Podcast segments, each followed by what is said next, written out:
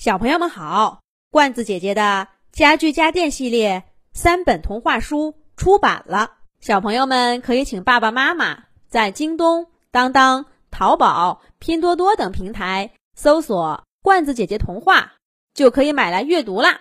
这个超级变形汽车的故事是罐子姐姐写给张球球小朋友的专属童话。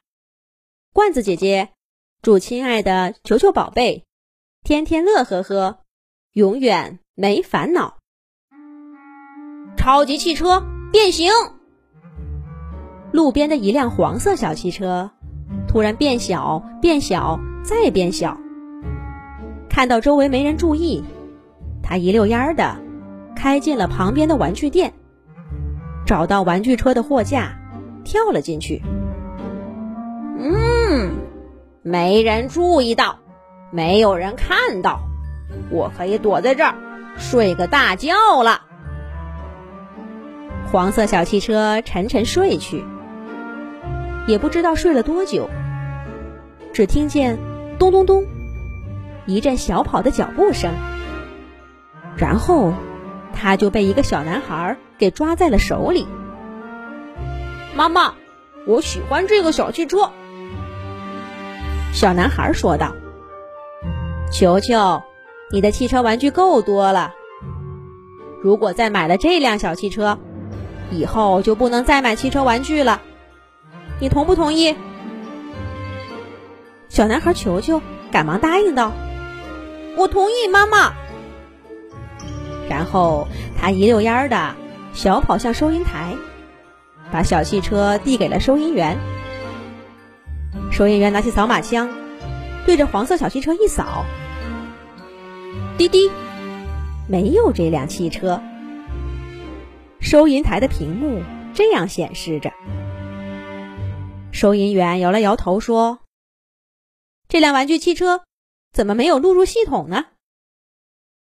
然后他对小男孩球球的妈妈说道：“这辆玩具汽车还没有录入系统，我可以手动输入一个优惠价，您看您买不买？”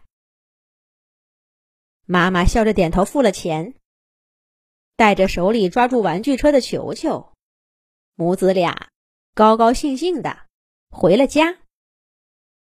嘟嘟嘟嘟嘟嘟嘟，小汽车开动了。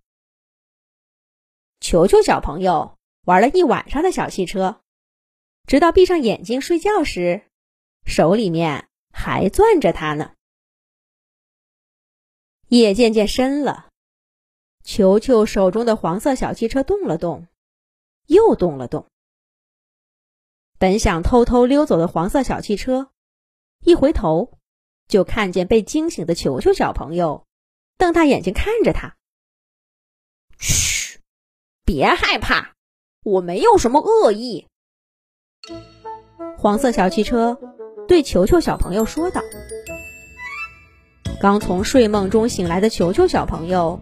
以为自己在做梦呢，他揉了揉自己的眼睛，又掐了自己一把。眼前这辆汽车，不是自己刚买回的汽车玩具吗？他怎么会对自己说话呢？你是谁？